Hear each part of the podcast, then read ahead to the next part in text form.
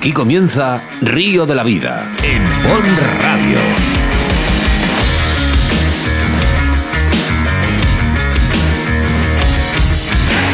Tu programa de pesca con Óscar Arratia y Sebastián Cuestas.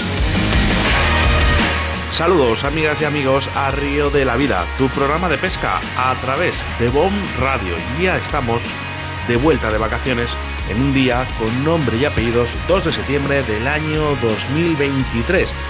179 programas y 349 ediciones en el que damos la bienvenida a tu programa de pesca preferido. Esperemos que hayan pasado unas excelentes vacaciones y ahora toca mojarse y preparar las cañas. Como no, muchas gracias a todos los mensajes recibidos durante las vacaciones con las muestras de cariño y algunos mensajes de denuncias y quejas sobre nuestras aguas que atenderemos seguramente durante esta temporada. Hoy un programa especial en el que os hemos preparado para que la próxima semana, junto a Sebastián Cuestas y un servidor, Óscar Arratia, nos pongamos manos a la obra para ofreceros lo mejor de la pesca. Así que comenzamos con embalses y caudales y en esta ocasión nos hablará Sebastián Cuestas del embalse del Chorro en la provincia de Málaga. En nuestro debate del día hablamos sobre las especies invasoras. Y las entrevistas serán para Paco Redondo, entrevista rescatada de nuestro programa de caza, pesca y naturaleza junto a Marco Ruiz y que ha sido realizada esta misma semana. Para concluir, hablando de la pesca mosca en Galicia con un especialista como es Julio Seijas. 57 minutos de buena pesca nos separan del próximo programa para dar comienzo a la quinta temporada de Río de la Vida.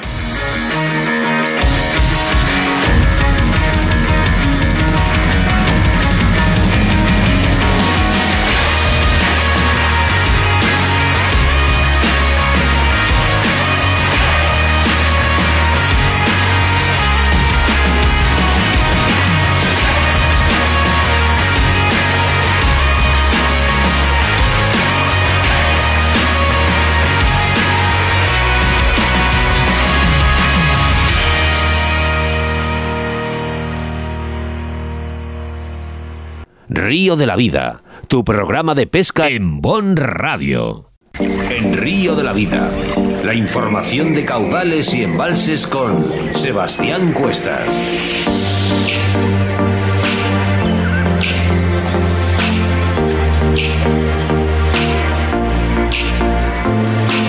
En nuestra sección de embalses y caudales hablamos del embalse de El Chorro y también conocido como el Conde de Guadalhorce, situado en la provincia de Málaga.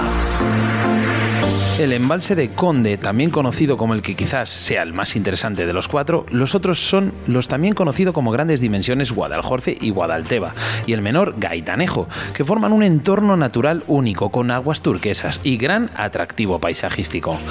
También conocido como el Chorro, nombre que se le dio originalmente tras su inauguración en 1921 por Alfonso XIII, con una capacidad de 84 hectómetros cúbicos y una superficie de 546 hectáreas que afecta a unos 12 kilómetros del río Turón.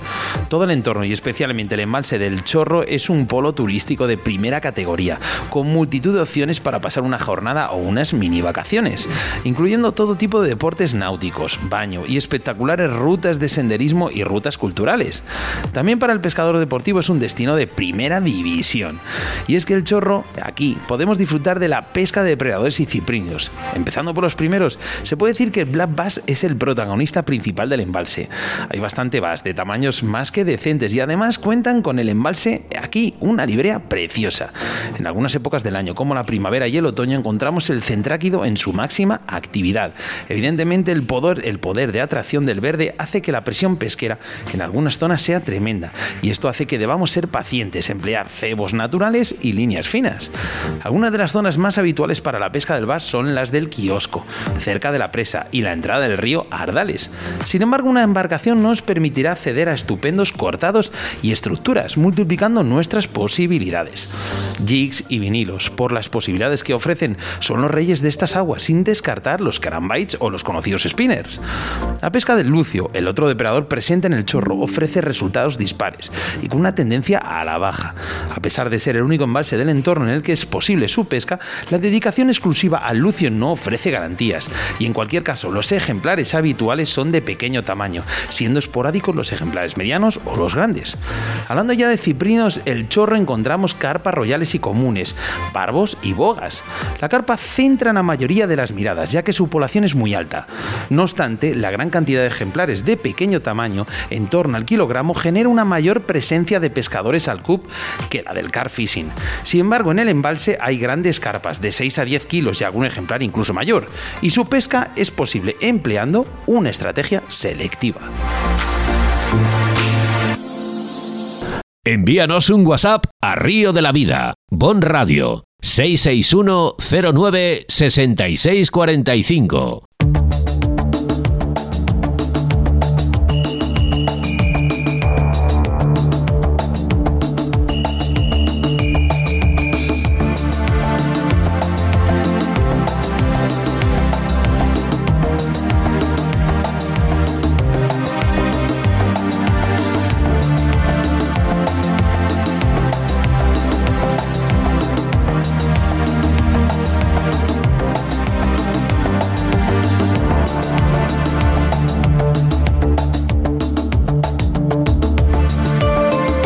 La introducción de especies invasoras en la cuenca del Duero puede llegar a provocar la desaparición de un grupo de peces tan habituales en nuestros ríos como es el caso de la boga, una variedad muy salvaje que se encuentra en claro retroceso e incluso desaparecido, ya en algunos tramos, lo que ha convertido en la especie más amenazada. El aumento de las especies invasoras es el principal causante de este riesgo, porque son animales que tienen la manía de tratar de sobrevivir tanto como las especies de aquí, y aunque en ocasiones tendamos a pensar de que su adaptación no es buena a un nuevo entorno, al final se acaban adaptando. Así lo dicen los estudios de la Junta de Castilla y León, más concretamente el jefe de servicios de vertidos del área de calidad de las aguas de la Confederación Hidrográfica del Duero, Carlos Marcos, quien reconoce además que la presencia de especies invasoras es un claro aumento. Supone además un problema enorme, porque muchas de ellas depredan sobre las nuestras y compiten por el alimento y por el hábitat. Es el principal efecto que se prevé por parte de este colectivo, ya que provocarán que muchas de nuestras especies desaparezcan. Lo que hay que intentar es conseguir en un nuevo equilibrio, aunque en muchos tramos del río el riesgo sea real, porque estas especies supondrán un factor más que contribuya a su desaparición. Si bien en el momento en el que desaparezcan los peces de un río donde había tradicionalmente, será un síntoma de que el ecosistema ha fallado, insiste Marcos. El pez gato, el lucioperca o la lucioperca o la carpa son algunas de las especies invasoras que más amenazan en la cuenca del Duero. La presencia de estas especies suponen un problema muy serio, sobre todo en el medio acuático, donde su control resulta imposible y donde llegan para quedarse para siempre. Escuchar bien, para siempre, añade. Es imposible eliminar todos los peces del río, sobre todo cuando detrás se encuentra una buena medida de la mano del hombre, aunque no sea de manera intencionada. Y es que se ha detectado que están apareciendo peces en diferentes tramos del río donde no lo sabía, y esto es un problema. Desde Río de la Vida queremos hacer un llamamiento a todas y a todos los pescadores de España y que una especie en la cual, por ejemplo, está introducida será muy difícil de erradicar. Pero no nos ayudemos, no, hay que ayudarse y hacer ver que esta pesca va a seguir ahí. ¿Para qué? Para alimentarnos de ella y sobre todo económicamente sea una potencia.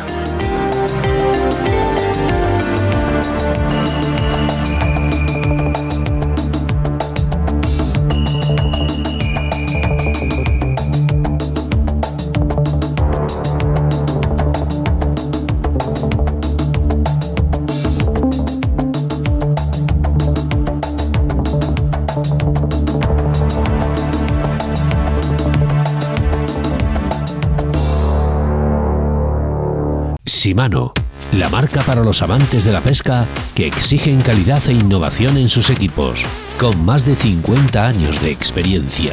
Se ha establecido como líder en la industria, con materiales de pesca más duraderos y de mejor rendimiento del mercado. Su apuesta constante por la innovación, buscando nuevas formas de mejorar sus productos y hacerlos aún más efectivos. Compromiso, innovación y la calidad. Shimano más cerca de la naturaleza, más cerca de las personas. Síguenos a través de Facebook, Río de la Vida. España con caña y Río de la Vida. Toda la actualidad del mundo de la pesca y nuestros pescadores. Bueno, como os he dicho, se inicia la tercera temporada de España con Caña y Río de la Vida. Don Óscar Arratia, buenos días. Buenos días, don Marcos, y sobre todo un saludo para todos los oyentes. Espero que hayan pasado unas estupendas vacaciones y ahora toca volver a trabajar y hablar de lo que nos gusta, que, es la pesca. Qué horror lo, de que se acaban las vacaciones, de verdad. Bueno, algunos no hemos tenido, ni tú ni yo en realidad hemos tenido vacaciones, porque han sido un poco extrañas. Hemos estado vacacio trabajando, no sé cómo decirlo, pero bueno. Bueno, bueno, este teletrabajo que se lleva ahora, pero bueno, lo importante es eh, la vuelta a la realidad, que nuestros oyentes sigan teniéndonos como cada semana en sus casas, en sus transistores, en sus móviles, donde sea, donde nos quieran escuchar. Y en esta ocasión, para el primer programa de, la, de, la, de esta temporada, queremos hablar de uno de los ríos más afamados que tenemos en España. Y uno de los ríos que más hablan los pescadores, perdonadme por la voz, en una temporada que ha sido con luces y sombras para, para el río Tormes, porque para muchos de ellos, ya que algunos pescadores hablan de estupendas jornadas de pesca y otros hablan de bueno pues de bolos continuos. Y para ello como siempre que nos gusta contar con los mejores pescadores y los más especializados en este caso tenemos a Paco Redondo que es un experto pescador y sobre todo el río Tormes buenos días Paco don Paco buenos días Buenos días, Marcos y Oscar. ¿Qué tal? ¿Cómo estáis? Oye, Paco, ¿cómo se ha portado mi Tormes este año contigo? Eh, la verdad es que es un poco raro. Este año, mm, no sé, pero ha habido de todo, días excepcionales y días de, mucha pasividad. Pero bueno, el Tormes es así, es un poquito raro y, algunas veces con algunos pescadores no da la talla que tiene que dar, pero el Tormes es el Tormes y ahí está. Eh, ¿Tenemos alguna causa o creemos o conocemos o conoces alguna causa que pueda dar luz a este esta temporada extraña de Tormes o, como siempre son los misterios de la naturaleza? Eh, entre otros misterios de la naturaleza hay otros misterios también que son poco naturales. Pero bueno, el Tormes ya sabemos que, eh, por ejemplo, en el caudal baja, baja y sube continuamente a partir de que empiezan a regar en mayo y bueno, eso dificulta en muchas ocasiones eh, la trazabilidad por el río del pescador y situarse en los lugares adecuados pues es más difícil pero entre otras cosas también está la, la contaminación de algas que tiene el río por ejemplo para los pescadores que intentan pescarlo a ninfa pues es casi imposible. Hay muy pocos lugares para eso. Sí, dime. Eso te iba a decir, Paco, que como ya sabemos que muchos de los pescadores que nos están usando, el río Tormes se tiñe de verde y de rojo de algas de este lecho acuático, que además queremos recordar que es una planta invasora y que a veces se hace impracticable eh, la pesca. ¿Este año se ha habido esta gran cantidad que ha habido años anteriores? Sí, sí, por supuesto que sí. Yo creo que más en algunas zonas es un problema muy grande que cada año aumenta, cada año hay más algas por todos los sitios. Yo este río hace años lo conocí, era todo piedras, como la parte superior, o sea, la parte de arriba, del barco para arriba, que son todo piedras, o como muchos ríos de León. El fondo era todo pedregoso, eh, había piedras muy grandes en algunos sitios, pero casi todo eran cantos rodados y a partir de ahora, no sé cuánto puede hacer, unos 15 años aproximadamente para acá, empezaron a, salir algas por todas partes y ahora mismo es difícil encontrar un sitio donde solo veas piedra. Yo, eh, que conozco sobre todo, eh, eh, mm, Paco, la parte alta, la parte pegada a, la, plataforma, a la parte de Gredos, para mí el Torpe siempre ha sido un río, como tú dices, de piedra un río de piedra. Eh, sí es cierto que últimamente me comentan mis amigos de allí que, está cambiando el río y que está cambiando mucho del cauce alto al cauce bajo. Y sobre todo algo que no sé si tendrá nada que ver o mucho que ver con el tema de las algas. Eh, tú has comido las borujas o las pamplinas de allí de, que se cogen en el río, ¿verdad? Esas ensaladas maravillosas que, sí, por supuesto que sí, que sí. Pues me comentan y me dicen que cada vez hay menos. Pues es posible que sí. Eh, ese, ese vegetal, por llamarlo de alguna forma, esa plantita eh. Eh, suele crecer en las, en las escorrentías que bajan hacia el río y, y, en las orillas más próximas a él. Y la verdad es que no sé si será por la polución, los vertidos de los minerales eh, que se echan en los campos y demás, pero la verdad es que está casi desaparecida. A la vez que lo que más florece son las algas propias del río, que yo creo que a esas sí que les viene bien la contaminación. Sí, deben, deben ser capaces de absorber algo que les sienta bien de, de la contaminación que estamos vertiendo en los ríos. Es una pena, la verdad es que es una mm. pena.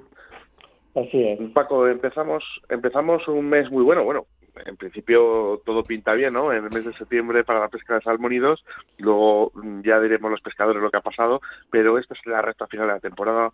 Sí que nos gustaría que nos dieras algunos eh, consejos, ¿no? Para la pesca del río Tormes, qué moscas debemos usar para tener éxito. Bueno, pues eh, el río Tormes, a partir del mes de junio, finales de junio y julio, eh, ya comienza a haber muchas eclosiones de ignitas a partir de las 5 de la tarde y eh, durante casi toda la tarde, hasta las 8 de la tarde o así, eh, están continuamente eclosionando y es de los que de los insectos que se alimentan las truchas por allí. De hecho, es cuando empiezan las cebas y, y este río es famoso por eso, porque se están cebando continuamente desde entonces.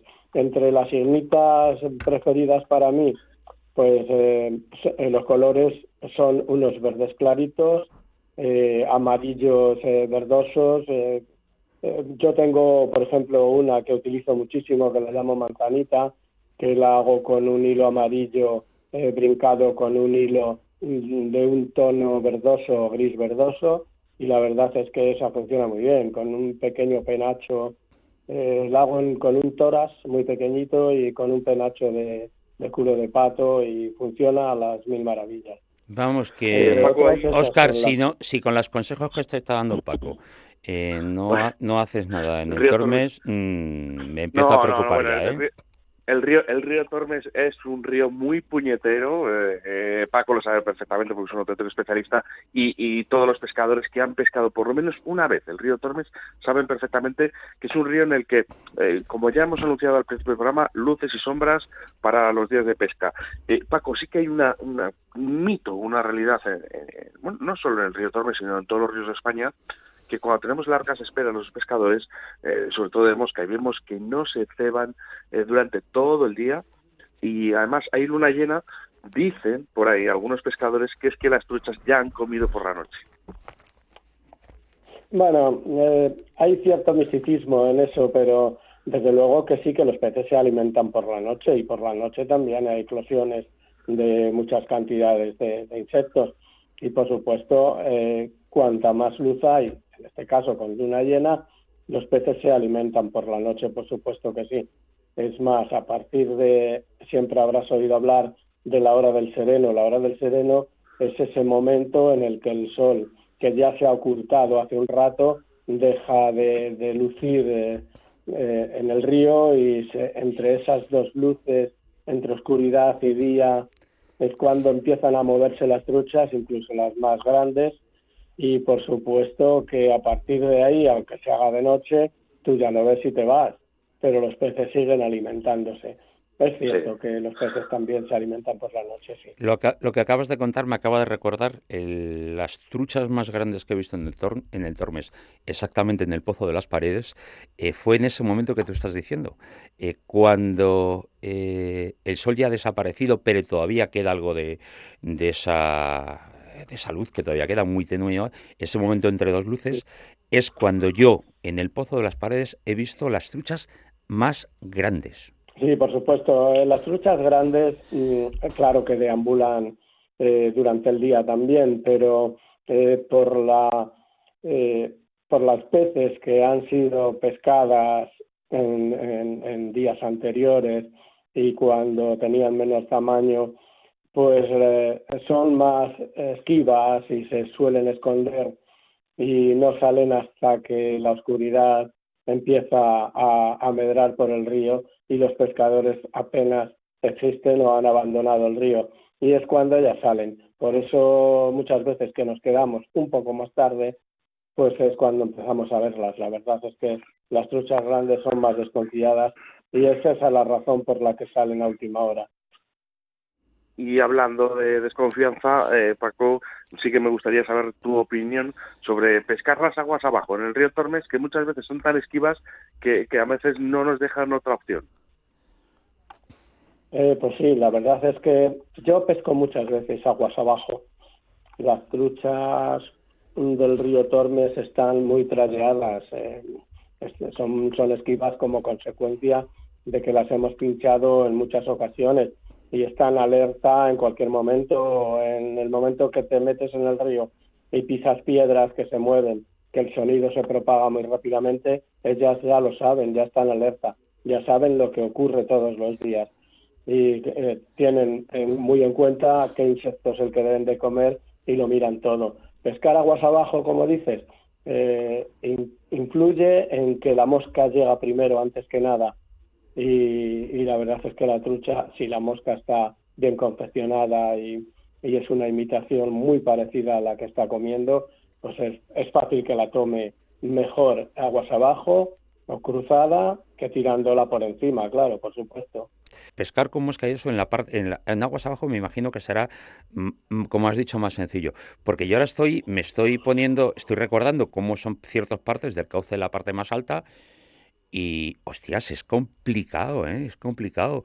Primero, hay partes del río donde eh, protección a la hora de estar desde la orilla y que no te vean es difícil, por lo que has dicho antes de tanta piedra. Y que, joder, allí arriba son más listas que el hambre, ¿eh? Sí, eh, las truchas son listas de todos los sitios. Eh, en la parte de arriba, la verdad es que es más complicado situarte también por la dificultad que ofrecen los pedruscos tan grandes. Claro. Pero si te sabes, si te sabes colocar y buscas el lugar adecuado, eh, pues sí que les puedes echar aguas abajo.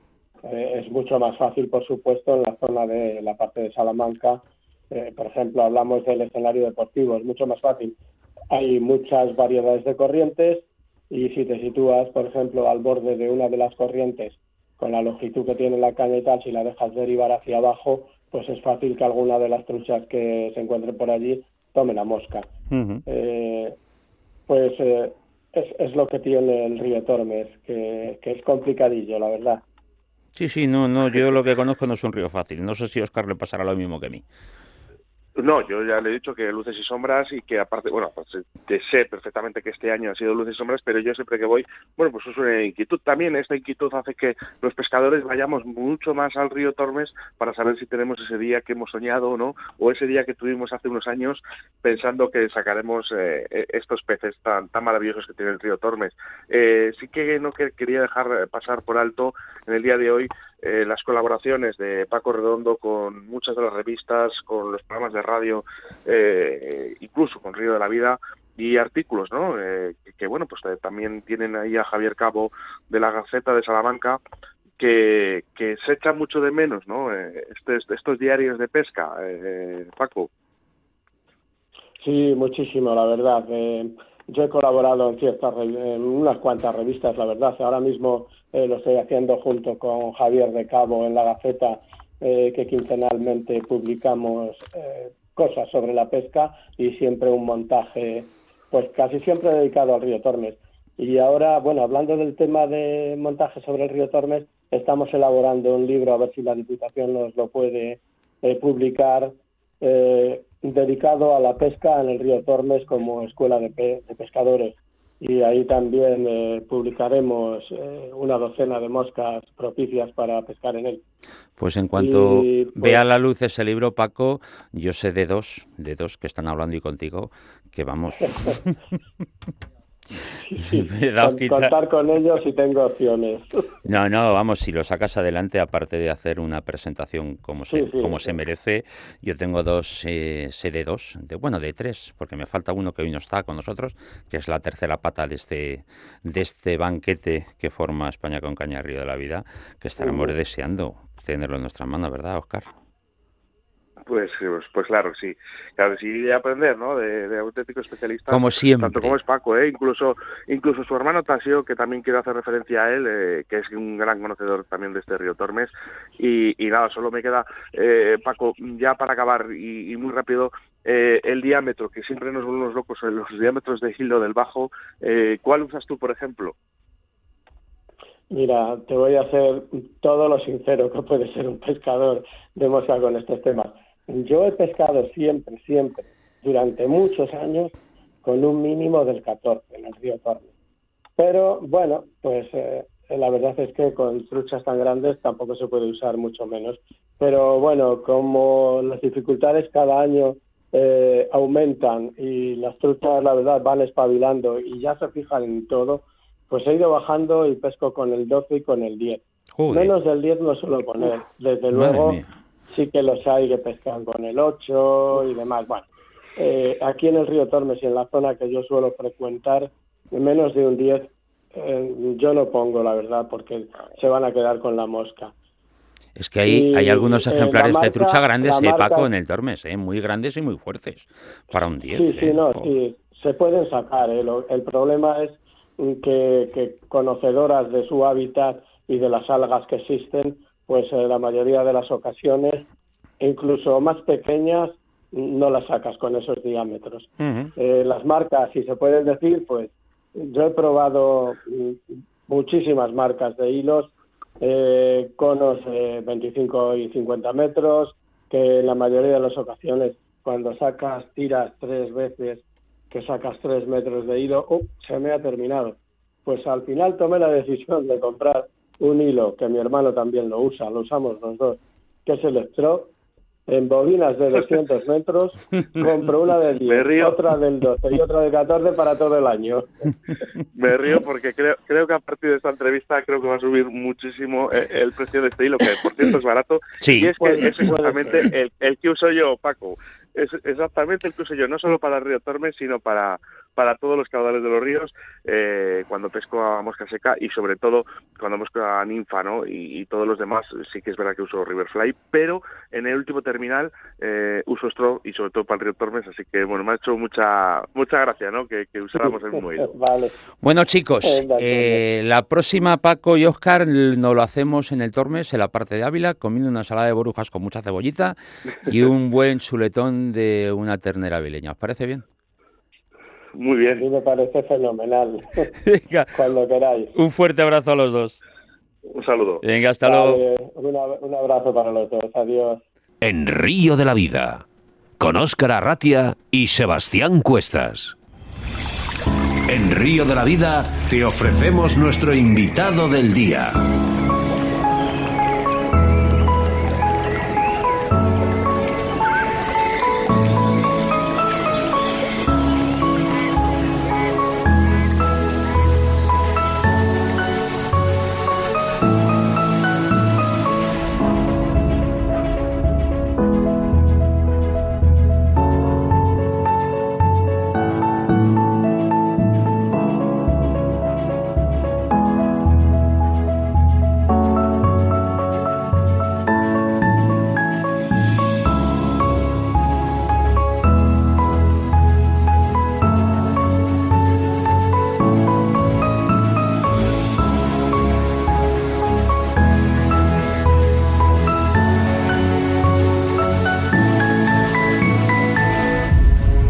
Sí, hasta luego, hasta luego vuelan nuestros micrófonos de Bon Radio para entrevistar a uno de los pescadores más representativos de Galicia, Julio Seijas. Buenas tardes.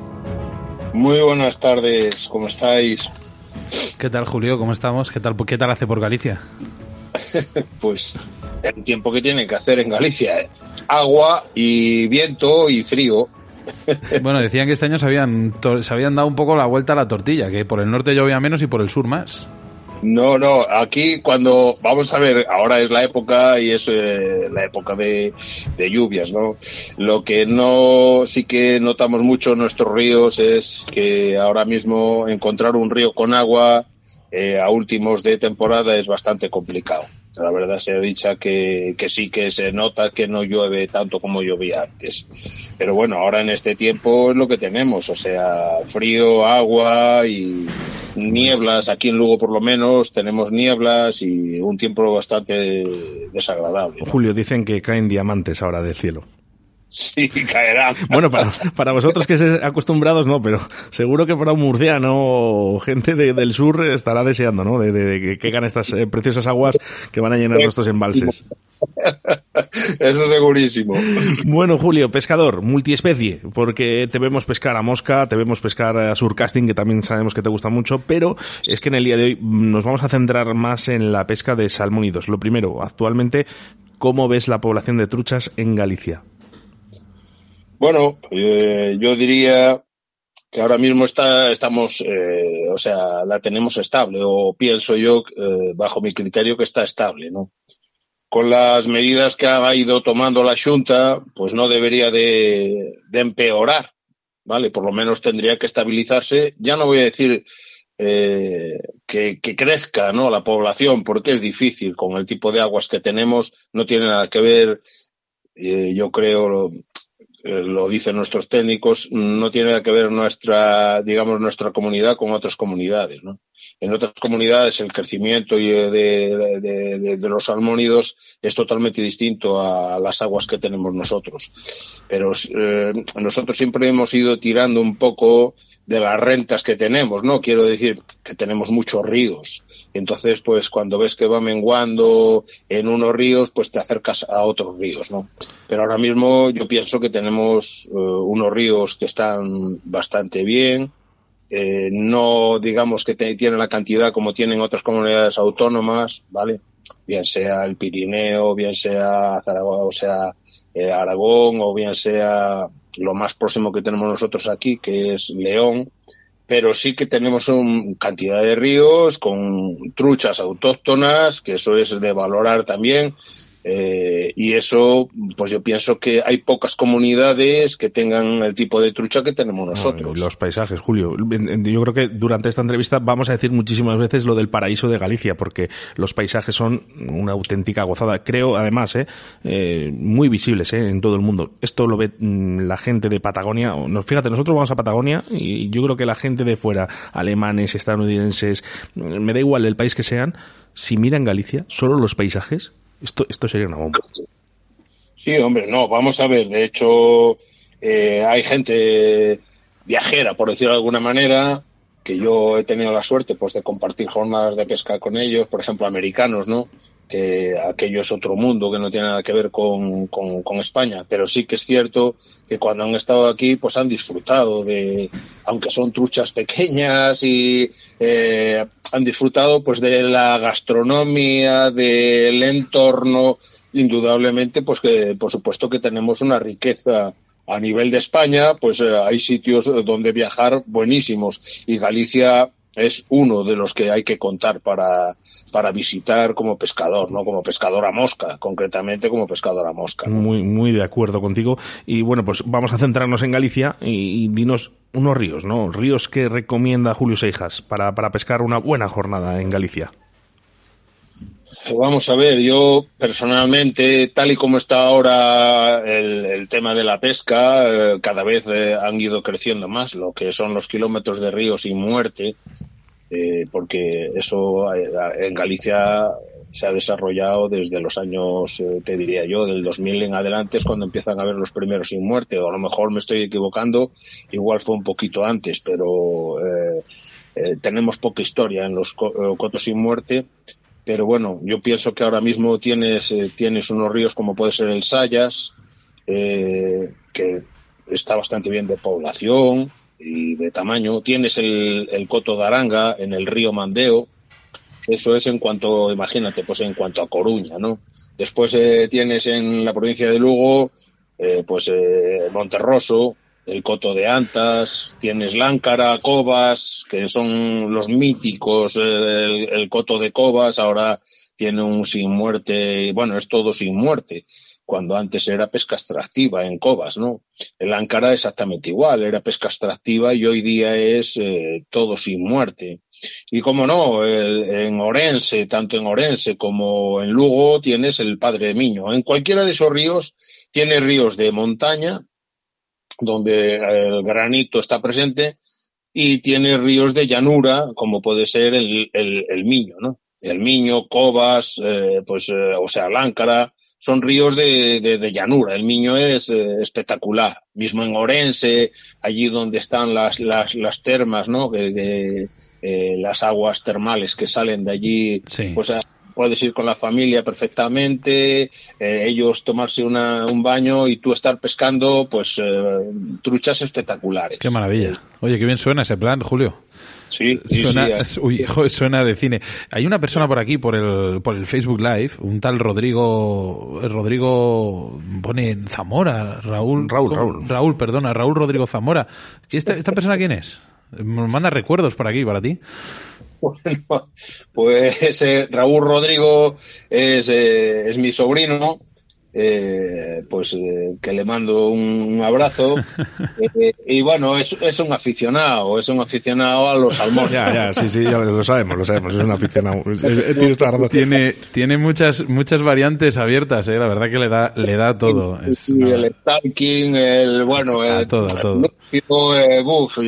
tiene muchos, pero claro, pero bueno, le da todo y la verdad que tiene suerte. Hace poco estuvo estuvo por Galicia y hasta pescó lubina, ¿no? Entonces, sí, nos enseñó una foto de ello. Hoy hace un tiempo, eh, Julio... Tú mira los multiespecies que soy yo, que él también, ¿no? Él también. Viene de familia. sí, eh, Raúl lleva, pues lo lleva en la sangre ya también, ¿no? Eso es bueno. Y, es, es, una cosa pues, que me agrada. Mira, Julio, nos recordábamos que hace un tiempo uno de nuestros oyentes nos escribía para hablar de la pesca del floreo. Además, a pesar de los años que han pasado, todavía se sigue practicando en Galicia. Háblanos un poquito, ¿qué es? ¿Dónde podemos practicar esta modalidad? La verdad que, ya te digo, no es la primera persona que nos lo pregunta y, que, lo pide, que lo pide la gente que hablemos de floreo. Bueno, pues hoy, Julio Seijas. Bueno, pues mirar, eh, eh, lo que es la, la técnica del floreo se compone pues bueno, lo, primero que yo donde más he visto y que, son unos auténticos maestros son en, en la Terrachá. Terrachá, traducido al castellano, es en tierra llana, ¿no? Es una zona donde el Miño eh, es un río de llanura, eh, donde sale la vegetación de ribera, hay muy pocas corrientes, muy pocas corrientes, son todo aguas paradas eh, cuando llueve, pues el río lleva un poquito más de tiro, pero no, normalmente son aguas paradas, ¿no?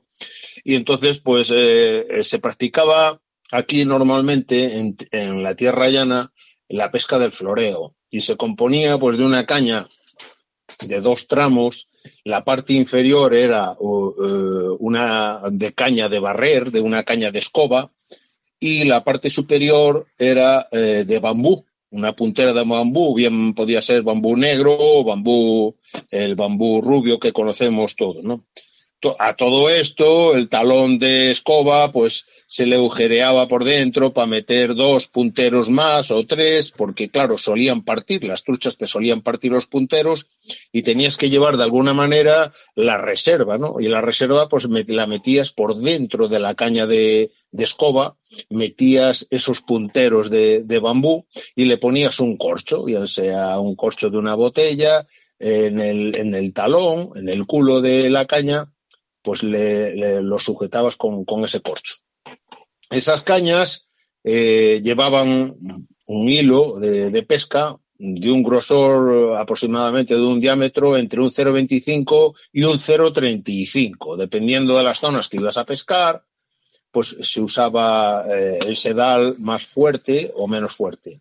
El anzuelo, el tipo de anzuelo, pues se usaba para que, os, eh, para que la gente entienda más o menos el, el tipo de anzuelo, tenía que ser uno similar al 540 de Mustad, o sea, un anzuelo fuerte, o reforzado, y eh, los cebos que se utilizaban, pues eh, se utilizaban el, eh, sobre todo lo que le llaman aquí besbello, que es la ninfa de la ninfa de libélula, y el saltamontes, ¿no? Como los cebos en la mayoría de los ríos ya no se puede pescar a cebo, sí se pescaba también con unas moscas ahogadas, imaginaros eh, una mosca ahogada construida en un anzuelo del 8, en 540, unas moscas sobredimensionadas.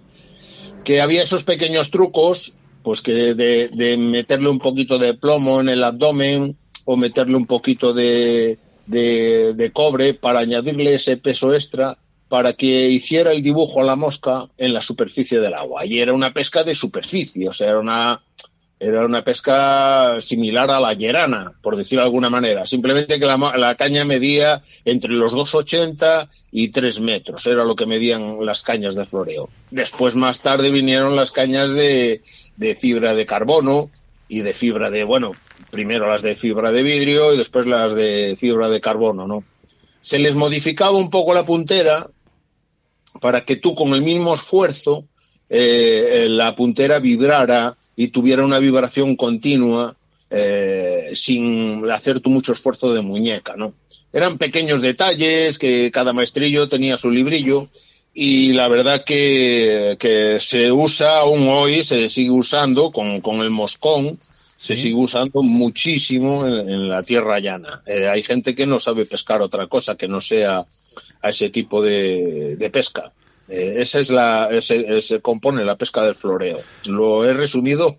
No, bien, bien explicado, bien explicado. Es más, más de uno cogerá esta parte porque ya te digo que no es la primera que nos lo preguntan. Pero sí que es verdad que es muy curioso eh, para la gente que no ha ido a Galicia o va un, alguna vez y, lo ve. Tengo bastante, por suerte, tengo no bastantes amigos, sino bastantes conocidos en la zona de Galicia que siempre les veo con moscas terrestres, escarabajos, eh, rollo, pues, pues eso, saltamontes y demás, y, pescan al, al golpe en el agua. O sea, explícanos un poquito eh, eh, en qué consiste esta pesca, que realmente es una pesca para llamar la atención de los peces, ¿no? Para mí rompió, yo te digo la verdad, rompió lo que es la magia de la pesca mosca, la rompió el escarabajo, ¿vale? Porque con muy, muy poquitos conocimientos de pesca mosca, tú puedes pescar en Galicia con un, con un escarabajo cuando yo pensé que solamente podía pescar barbus, ¿no? Cuando tengo ido y, visto pues pescar pues eh, yo qué sé a nuestro amigo Paco Redondo verle pescar en los embalses con esos escarabajos pues para mí no me lo creía cuando la primera vez que me, me, demostraron que con escarabajos se podían pescar truchas en Galicia no en todas las comunidades eh pero en Galicia desde luego en la mayoría no de, voy a decirte en todos pero así que pasas piedra fita para aquí, en la mayoría de los ríos puedes pescar con escarabajo, ¿no? Y, la verdad que eh, para mí rompió todos los esquemas de lo que es la, pesca mosca, ¿no? Eh, el pescar con hilos finos, eh, el no ser visto, bueno, el hacer el menos ruido posible, todo eso deberías de, de hacerlo, ¿no? Pero esto es que rompe toda la todo todo el tema de lo que es la deriva, el dragado, el todo eso lo rompe la pesca con escarabajo, porque lo que se trata es de estirar estirar y golpear el agua, ¿no? Cuando pensamos, cuando, cuando estamos pensando todo lo contrario, claro, cuando vamos con una mosquina, claro. Efectivamente. efectivamente. Sin embargo, en Galicia, eh, pues uno, uno de los sorprendidos, te puedo decir que fue José Chu, que vino un día, estuvo, bueno, él tuvo la deferencia de venirnos un día a, impartirnos sus conocimientos de lo que es la competición, eh, la pesca ninfa y todo eso pues eh, y nosotros a cambio pues, se lo pagamos con compartir y, descubrirle el secreto que teníamos nosotros que era la pesca con escarabajo en, en Galicia, ¿no? Y se quedó flipado, ¿no? Como la mayoría de la gente que ha venido aquí a pescar, de gente de alta competición, Pablo, eh, Ferreras, toda esta gente, pues cuando veían que golpeando el agua de una manera daba igual el, el, la punta que llevaras, daba igual que llevaras un 20 que llevaras un 18 y, que te entraban las truchas, esas truchas tan selectivas, esas truchas tan tal, pero al fin y al cabo es un pez pues que oportunista que en cuanto ve un animal con dificultad, pues eh, no pierde la ocasión. Y entonces, pues eh, la pesca con escarabajo en, Galicia está extendidísima. Julio, una de las, un, perdona que te corte, eh, mi padre, que bien le conoces, Pedro Cuestas, me explicaba que una de las, uno de los motivos, leyendo las revistas y demás, de, de, que esta pesca del escarabajo funcionaba tan bien y las truchas no les importaban los diámetros y atacaban con una voracidad muy grande, era por esa falta de, de eclosión habitual que como, como suele haber en Castilla y León o en otros ríos. O sea, eh, aprovechan ese alimento eh, espontáneo que cae de los árboles. ¿Puede ser eso? Efectivamente, pues puede ser. De hecho, aquí lo que funciona, acabamos de estar hablando hace un momento de lo que es la pesca del floreo, pues eh, aquí yo lo, lo, que he visto siempre toda la vida es la pesca del saltamontes, ¿no? La pesca con el saltamontes vivo, pues el golpeo en el agua y después si te entraba pues si no, no te lo cogía, pues dejabas ahondar ese cebo y abajo, pues, eh, pues, pues, pues eh, eh, el olor que emitía y el movimiento, al tenerlo más dentro de su medio, pues cogían el, el, saltamontes, ¿no? Pero efectivamente que puede ser, desde luego, las eclosiones que hay en otras comunidades en Galicia hace años, a lo mejor hace 25 años o 30, sí que teníamos, yo me acuerdo, eclosiones de, de ignitas o, bueno, o lo que aparentemente eran ignitas, ¿no? Porque ya nos estamos metiendo en un terreno que ahí eso tendríamos que dejar para los biólogos y los entomólogos y toda esta gente, ¿no? Pero bueno, sí que es verdad que había eclosiones de insectos, cosa que ahora carecemos, ¿no? Así como yo nunca había recuerdo eclosiones de dánica en Galicia. Y en los últimos, por decirte algo, de los últimos 10 años, esto es espectacular. La, algunos ríos, la, la cantidad de dánicas. Si vienes en, a Galicia en el mes de mayo, junio, o mejor junio y julio, es espectacular. La, ¿Cómo hemos cambiado, Julio?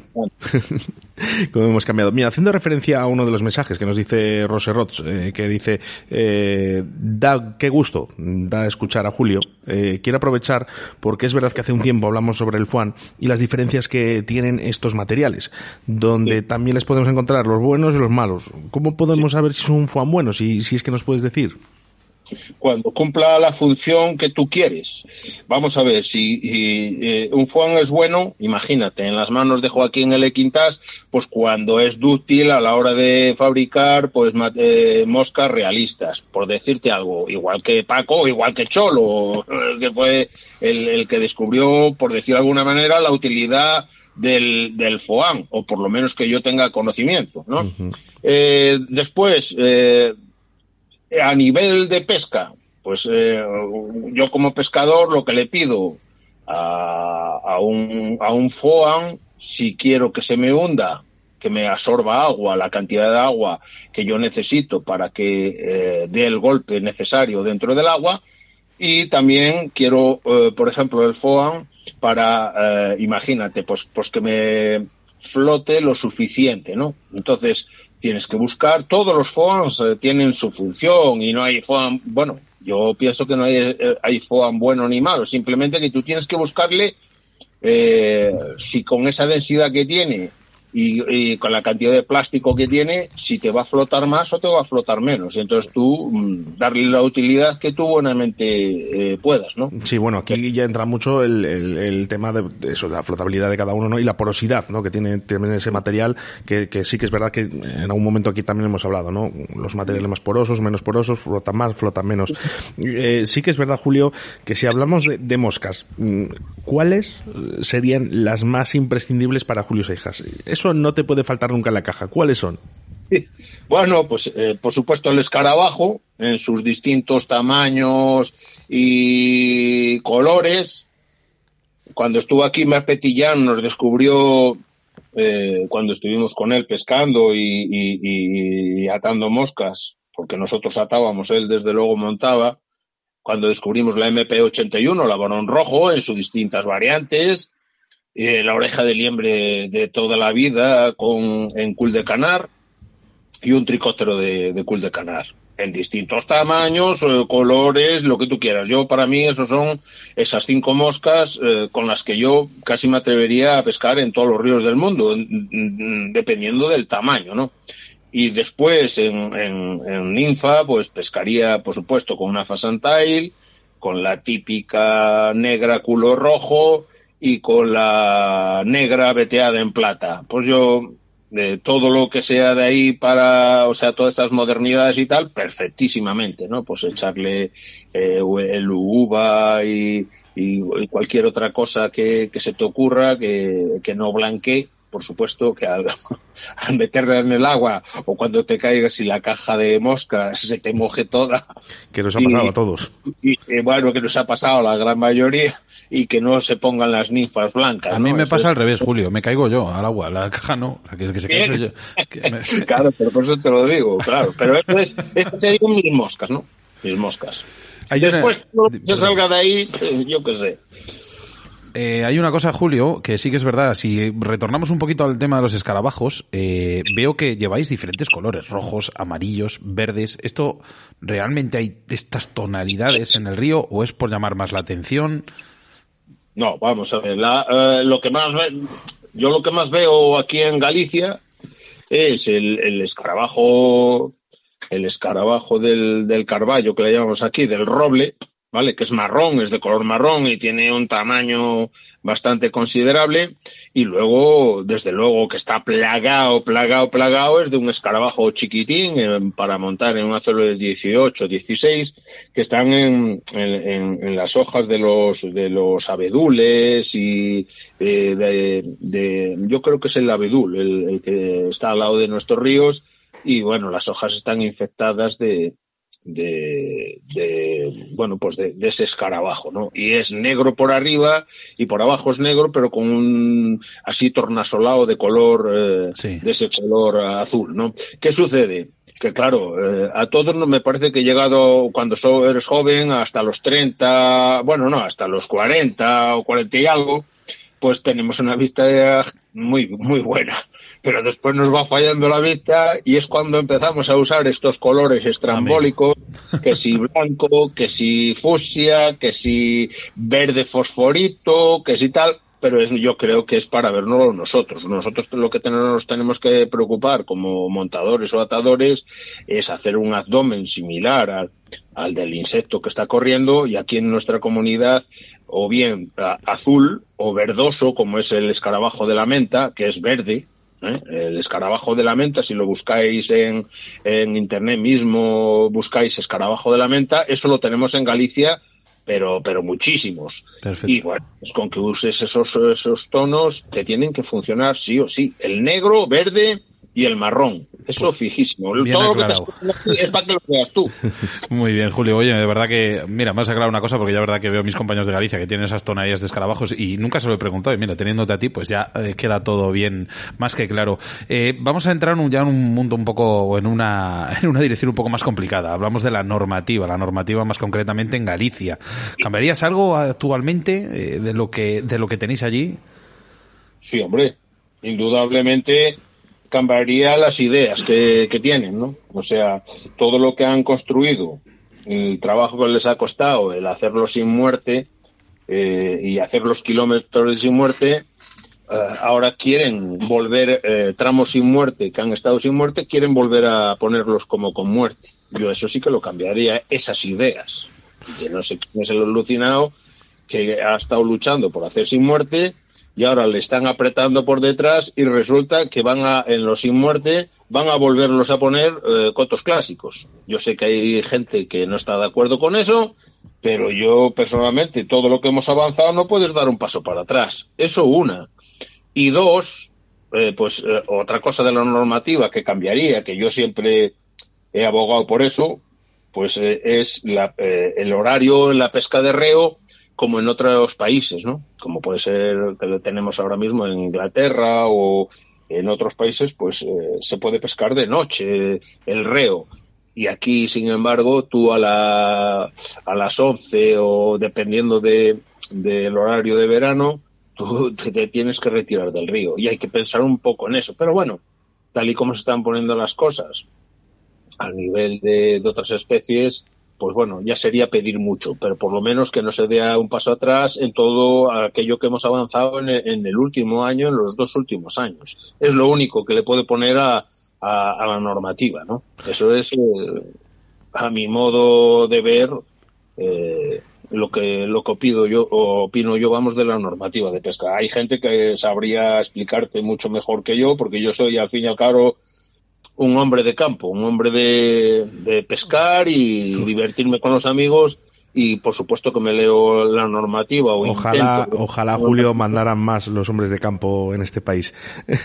El, mucho se habla del salmón y, lógico y normal. Eh, queremos saber un poquito esta opinión que tienes eh, sobre sus bajos índices actuales.